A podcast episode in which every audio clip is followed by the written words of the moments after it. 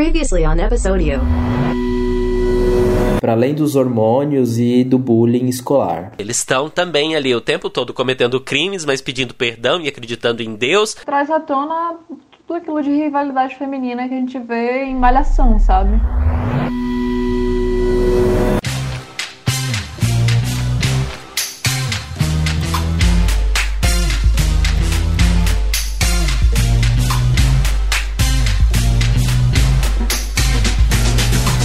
Olá, internet! Eu sou Simeão Castro. Eu sou Clara Hilstab. E eu sou Leandro Nunes. Não dá para competir com a realidade. Esse é o episódio de hoje, mas poderia também ser chamado de episódio dos felinos. Hum. Se você chegou aqui sem ler a descrição do programa de hoje, isso é um ótimo sinal, porque significa que você confia na gente. E se você ainda não nos conhece, esse é o podcast de séries do Estadão, o episódio. Seja muito bem-vindo, ou bem-vindo, ou bem-vinde. Enfim, o pronome que você quiser usar. Bom, esse vai ser um episódio um pouquinho diferente, começando pelo tema. Todas as séries que a gente vai falar hoje são baseadas na realidade. E apesar de que não será essa realidade imediata que a gente está vivendo agora, né? Essa pandemia de coronavírus. Inclusive, você deve ter percebido desde o episódio anterior, o nosso áudio mudou um pouquinho. Vocês acham que mudou, gente? Só um pouquinho. Pra mim, o áudio de Simeão ficou perfeito. Eu, eu desconfio, inclusive, se ele, que ele foi lá pros estudos da Rádio Dourado gravar escondido. Ai, que exagero. A gente tá assim nesse modelo especial porque a gente tá como muita gente, né? Gravando em casa, fora do estúdio, nesse isolamento social. Mas isso não quer dizer que a gente queira que a nossa qualidade dê aquela queda.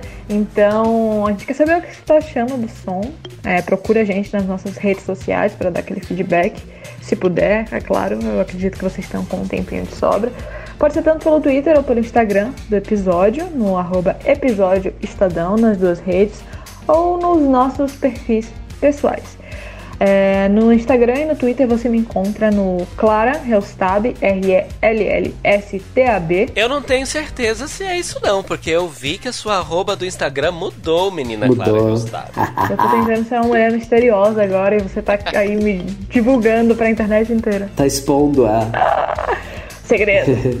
o meu é Instagram e no Twitter, Leandro, arroba Leandro, com D-R-U-H no final. E vocês me acham em todas as redes sociais como Simeão Castro, facinho, só me procura lá. Vamos começar então? Vamos. Vamos começar.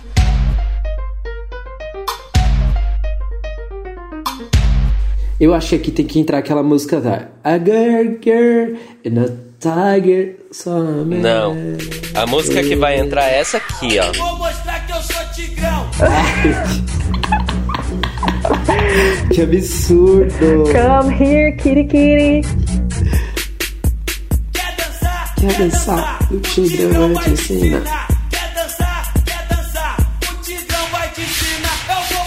Tiger King é uma minissérie documental da Netflix que mostra o submundo dos colecionadores de grandes felinos nos Estados Unidos. A série não tem essa música na trilha sonora, mas não dava pra fugir disso aqui, né? Uma pena. Mas eu tenho né? certeza. Não, como a, como a equipe de publicidade da Netflix é muito engraçadinha, é bem capaz deles meterem uma, um bonde do Tigrão daqui a pouco pra poder divulgar É, a série. Não é difícil, não é difícil. No Brasil, a série é chamada de Máfia dos Tigres, e pra mim, aliás, é a primeira vez que eu vejo um título em português efetivamente fazer mais sentido do que o título original. Um fato para se pensar: existem mais tigres em cativeiro nos Estados Unidos hoje do que soltos na natureza em todo o mundo. Nos sete episódios do documentário, a série vai focar nesse- na vida desse criador de tigres, que é o Joseph Allen Maldonado Passage, mais conhecido como Joe Exotic. Joey Exotic, ou Tiger King, né, que dá o título pra série. É nessa briga dele com a suposta defensora de, de animais, a Carole Baskin, que mantém um- uma espécie de abrigos, né, o, o Big Cat Rescue, e, e- mas não, não, não tem só eles, tem outros criadores. Muita gente doida. É literalmente uma novela, porque a cada capítulo tem um desdobramento mais surreal do que o outro. Um monte de gente casada com um monte de gente. heterossexuais que não são heterossexuais. Olha, São os heterossexuais não praticantes, né? Exatamente. Essa é a definição perfeita. Enfim, é, o fio condutor da, dessa série documental da Netflix são os crimes contra os animais e contra as pessoas envolvidas, porque chega um ponto que vira tão terra de ninguém que é isso que Simeão falou, é uma novela. Se você ficou surpreso com, as- com as reviravoltas de Amor de Mãe, espera até ver Tiger King. Os conflitos que esses personagens criam entre si, as ameaças mútuas que, que eles ficam trocando, é um retrato assustador de uma mini sociedade dos Estados Unidos, que é essa sociedade aficionada por gatos, cats, né? Felinos, mas felinos Gatos imensos. enormes. Tem uma coisa muito de ego, né? De ter o. Sabe? De, de ter não sei quantos mil tigres, de posar com tigres. É uma coisa até que eles acham meio sexy, enfim. E do entretenimento das pessoas, né? Sim. Porque a questão que mais pega nessa, nessa série é a parte. A parte jurídica da coisa e ética, enfim, um discurso sobre se é certo ou não é, é essa parte dessa exploração do, dos animais para entreter a gente, né? Simeão e Leandro, eu não sei vocês, mas assistindo essa série, eu me arrependi de todas as vezes que eu achei o Brasil uma república de bananas e um país louco onde tudo acontece. Menina, terra de ninguém, sabe? A gente fica nesse viralatismo de achar que o Brasil é terra de ninguém, mas o que são os Estados Unidos, cara? Não tem regulação pra nada. Exato. É Oklahoma, né? É esses mandos e desmandos, e claro, esse pessoal todo excêntrico, né? Cadê o Ibama dos Estados Unidos, pelo amor de Deus? Excêntricos e bregas, né? O que que é aquela breguice? Todos eles. A breguice não só no sentido da perseguição, né? Dessas pessoas, essa perseguição meio chata, mas no sentido mais profundo de que, pelo amor de Deus, cara, século XXI, 2020. Mullets.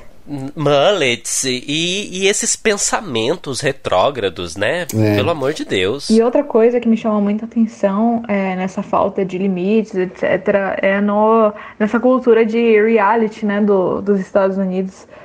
Porque as imagens que a gente tem acesso, né, as imagens mais absurdas assim do, do que acontecia lá no, no parque do Joe Exotic, é porque ele ele estava filmando um reality show, né? Sim, O produtor sim. fala algumas vezes os absurdos que até o, o Joe fazia, sabendo que estava sendo filmado, sabe, Pra poder gerar Sim, um é. entretenimento. Enfim, é muito doido, velho, é muito doido. Todos os colecionadores, ou mesmo a Carol, que se diz uma defensora dos animais, todos eles se mostram muito egocêntricos, muito controladores. Um deles, inclusive, que é aquele cara lá que tem aquela seita, ele fala que não, né? Não é sempre que se encontra um emprego onde não se pode tirar folga, porque as pessoas têm vidas e famílias. Tá querendo fazer parte do grupo que diz você precisa se juntar a uma seita para ser um treinador de tigres? Acredite, eu tô aqui há 35 anos. Eu já ouvi de tudo.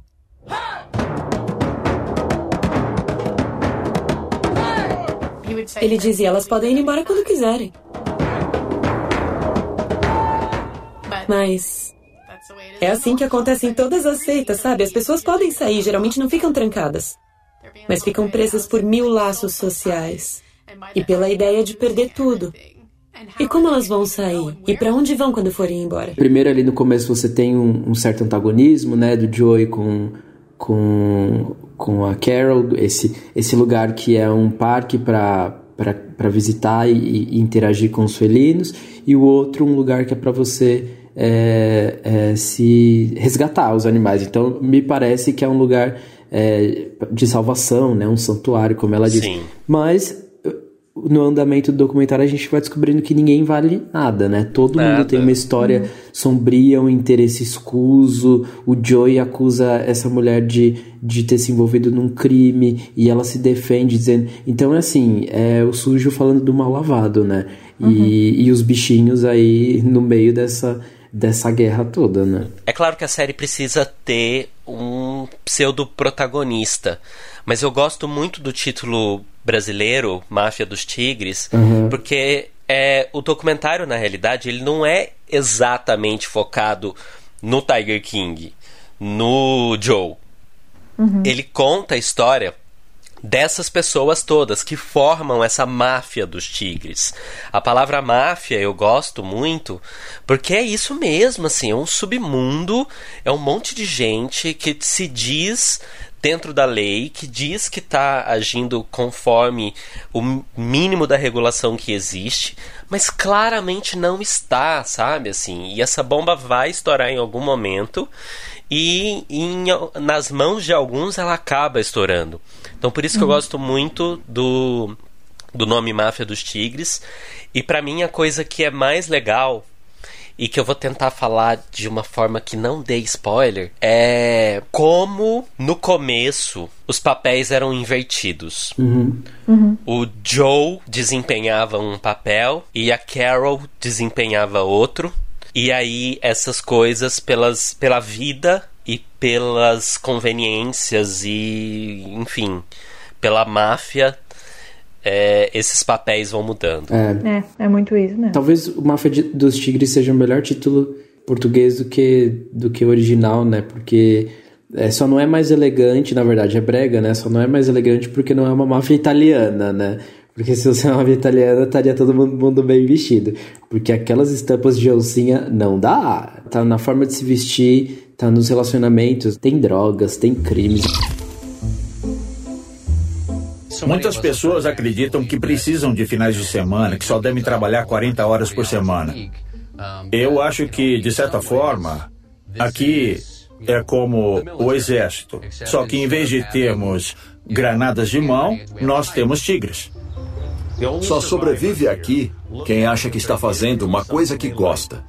E que não é apenas um trabalho, é um verdadeiro estilo de vida. Desde o início da popularização da Netflix no Brasil, a gente sempre tem essa sensação da qualidade da produção, né? E aí na hora de dublar conteúdo documental, eles vão lá e pegam os mesmos dubladores dos tradicionais canais por assinatura no Brasil. Oh meu Deus, Brian, eu estou aqui embaixo. Foi então que eu tinha uma corda no meu bolso, eu não sei como, mas eu tinha.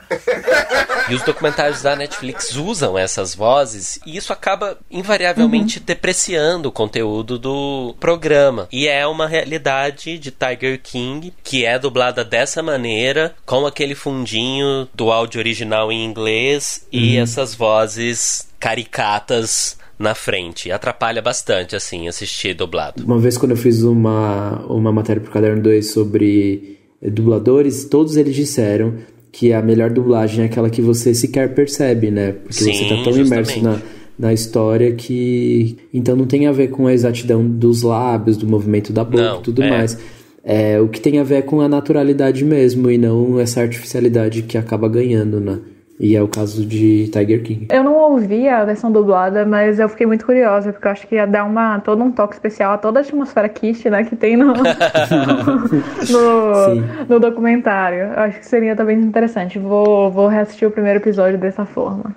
Olá, gatos e gatinhas. É a Carol do Big Cat Rescue. Os felinos comeram bem hoje. A Net comeu bem, assim como o Frost e o Serval. Só que o Frost não fez cocô. O Joe descobriu uma maneira de se vingar de nós, renomeando o show itinerante dele para Big Cat Rescue Entertainment. A Netflix não costuma divulgar dados, né? Sim. E aí a gente consegue saber poucas coisas quando eles resolvem falar ou quando esse tipo de conteúdo vaza. E aí foi esse caso. O Máfia dos Tigres foi assistido por 64 milhões de pessoas na estreia dele. É um número que se iguala à terceira temporada de Stranger Things, que é a mais assistida, e ele só perde para The Witcher, que teve 70 e pouquinhos. Nossa. Mas enfim, eu fiquei muito surpresa porque é uma, não é uma série de ficção, né? Apesar de ser um documentário e ter algumas coisas sim, sim. meio estranhas, é um, é um, é um documentário, não é uma série documental. Ela é uma história muito fascinante, né? Nossa, e eu é acho muito. que pelo mesmo motivo dessas pessoas serem desse jeito, que é a fascinação que os tigres geram. E eu acho que por essa fascinação, que é a que alimenta todo esse negócio lá nos Estados Unidos, é que talvez a série tenha sido tão bem sucedida assim mundialmente, né? Chamada a cobrar. Para aceitá-la, continue na linha após a identificação. Joe Exotic. Eu e a Carol ganhamos dinheiro um com o outro. Nós nos tornamos populares um com o outro porque eu era o abusador de filhotes favorito dela, de quem ela podia ganhar dinheiro. E ela era minha p louca que matou o marido e deu para os tigres comerem. Eu gosto muito do que eles fazem com a Carol, de trazê-la. Eu acho ela uma personagem interessantíssima. Ela tem um background muito doido, ela foi, ela casou com um milionário e aí esse cara ele sumiu misteriosamente, né? E aí é uma das coisas que jogam em cima dela durante a série toda, que ela matou o marido, deu, deu pros tigres comerem, Ai, etc. gente. É. E aí, acho que é no quarto ou no quinto episódio, que ela faz uma, uma piada é, sobre dar ao- um humano para um tigre comer. E aí ela fala: Ah. Ah, não, mas para um tigre comer um humano só banhando ele inteiro de sardinha. Então, aí é Nossa, muito Sim. maravilhoso. A internet foi a loucura falando assim: Meu Deus, aqui ó, com- a confissão do crime, sabe? Ela sabe como fazer. essa série vai acabar reabrindo várias coisas, sabe? É. E quem deve estar curtindo muito é o próprio Joe King, que é o cara mais ególatra Nossa, mundo. o cara ele, mais ele ególatra. deve estar amando. Mama's got some treats for you. Oh, here, kitty, kitty.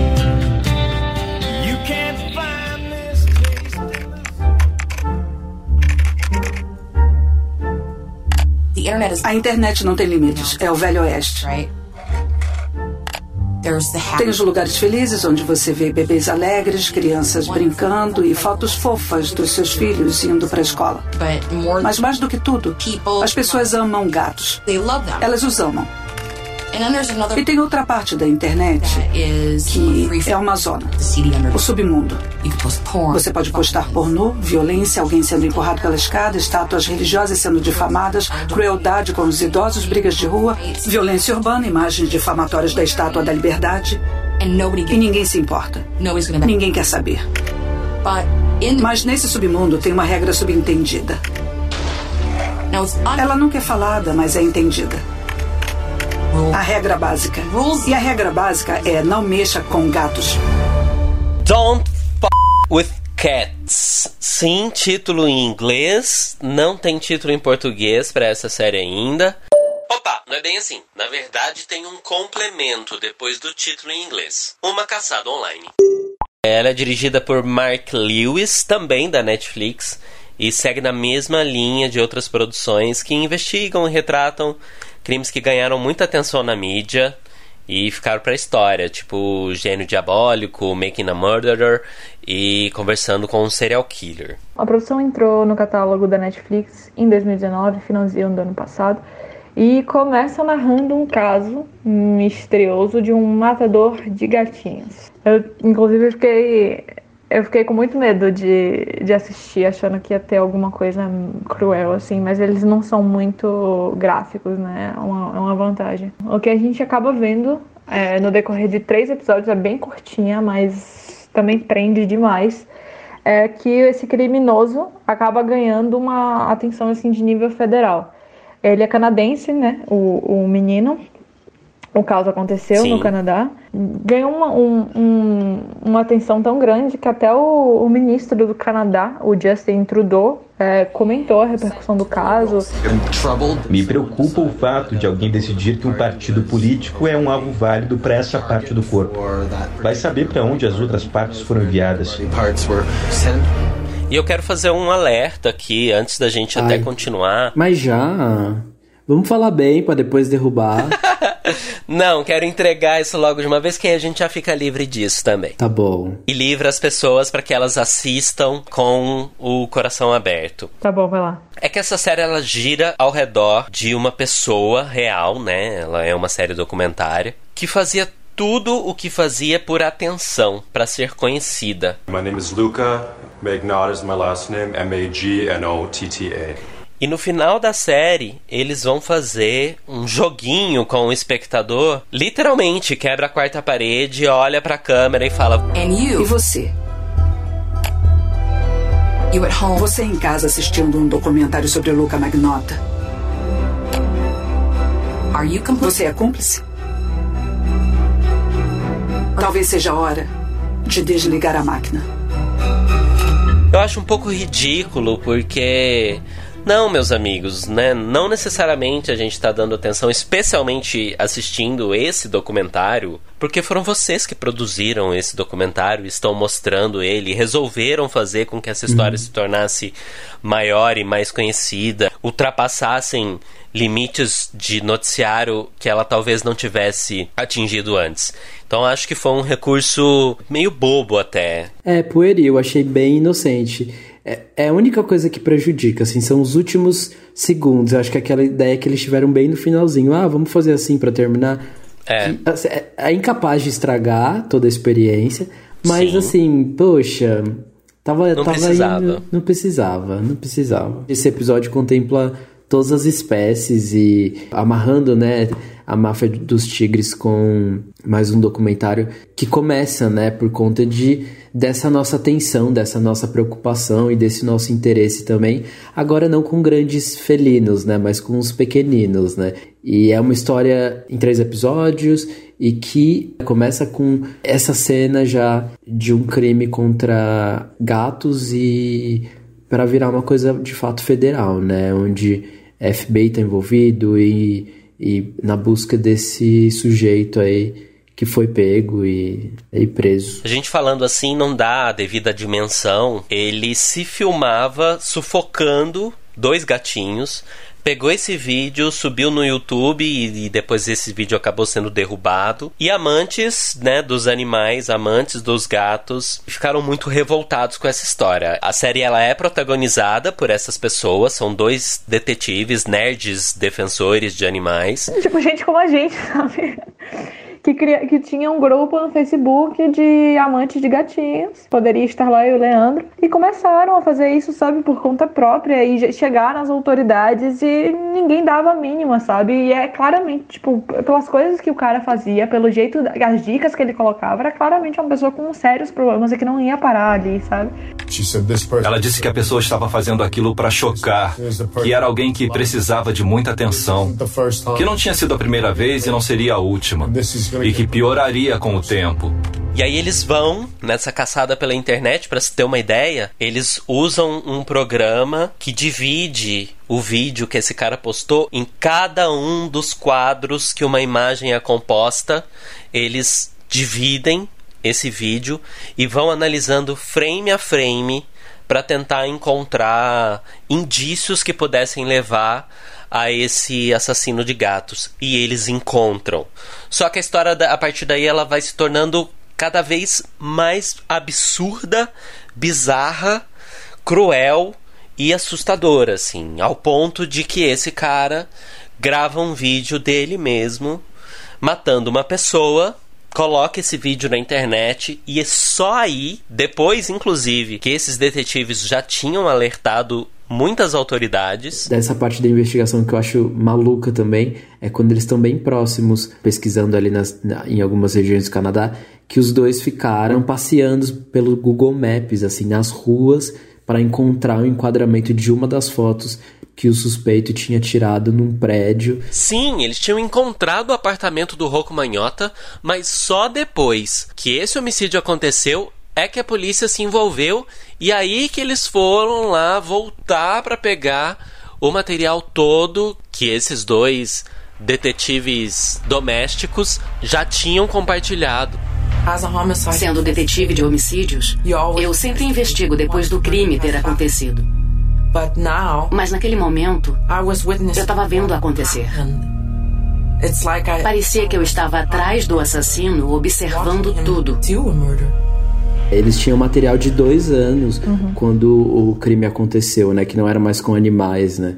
E eles procuraram as autoridades e eu sinto também que a reação era um pouco de ego, né? Como é que essas pessoas, quem são essas pessoas que vêm aqui dizer que estão investigando um crime? Vocês não sabem de nada, as autoridades somos uhum. nós, né? E é muito louco como existia essa relação dele de querer aparecer ao mesmo uhum. tempo de esconder. E esse comportamento dele mesmo, né, já é de. já é um comportamento clássico de psicopata, né? De desafio, de falar, quero ver se vocês conseguem me pegar.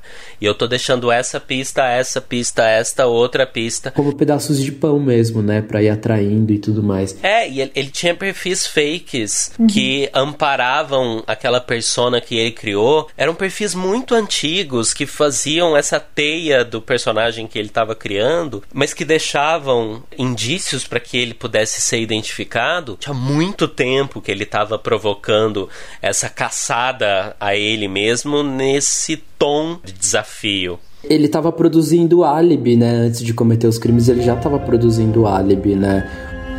É chocante pensar que ele começou a inventar uma possível defesa um ano e meio antes do assassinato que ele estava planejando.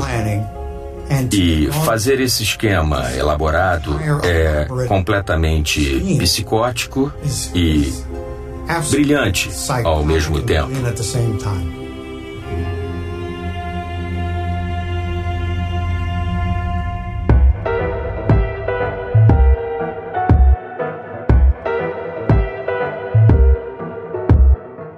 Para o nosso já tradicional Vi e Recomendo, a gente traz aqui uma cantora e compositora incrível, Roberta Campos, que já foi inclusive indicada ao Grammy Latino de melhor álbum de MPB. Você com certeza já ouviu pelo menos uma música dela.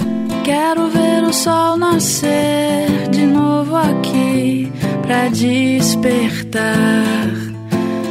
Oi, pessoal ligado no Estadão. Eu sou Roberta Campos.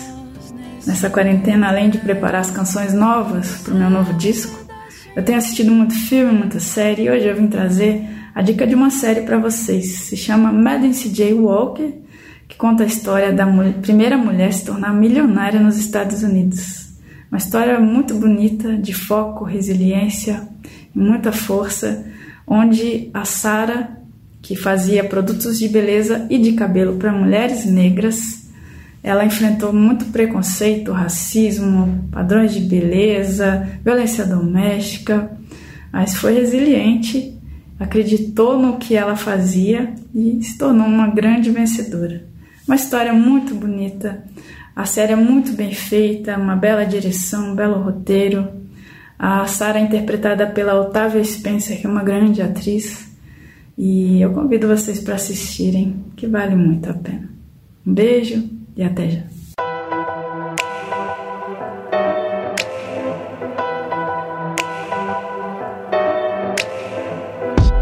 Vida e a história de Madame C.J. Walker. Excelente sugestão da Roberta Campos. Eu ainda não assisti, tô louco para assistir essa série. Ela não é exatamente um documentário, mas ela é baseada em fatos reais. Muito bem recebida pela crítica. Eu já conheço muita gente que assistiu e adorou. Meninos, vocês já assistiram? Bom, quando foi lançado só se falava nisso, né? Sim. É com o Otávio Spencer, né? Então isso já diz muita coisa. Exato. Eu tô doida pra ver, vai ser a minha próxima, tá na lista. É aquelas histórias, é, de fato é, é inspirada, né, em fatos reais e tem então é essa coisa de realidade e uma grande história, né? É tudo aquilo que a gente quer nesse vídeo recomendo, né? Grandes histórias e, e ótimas dicas, é isso aí. Esse foi o episódio de hoje. Eu espero que vocês tenham gostado. A gente adorou estar aqui com vocês. Eu aqui no meu quarto, falando e balançando os meus braços. Vocês não podem ver, mas falando e me sacudindo inteiro em isolamento social. Se você também pode, fica em casa. Vamos todo mundo fazer um esforço para que essa curva do coronavírus achate o mais rápido possível e que a gente possa voltar à vida normal o quanto antes. É isso mesmo. Tô aqui no isolamento também, com um gato no colo, a gente tá acompanhando tudo.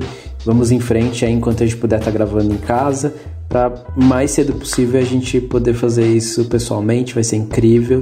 É isso aí, gente. Lavem as mãos. E agora que tá todo mundo em casa, não tem tempo melhor, né, para botar as séries em dia e falar o que vocês acharam das nossas indicações se vocês chegarem a assisti-las.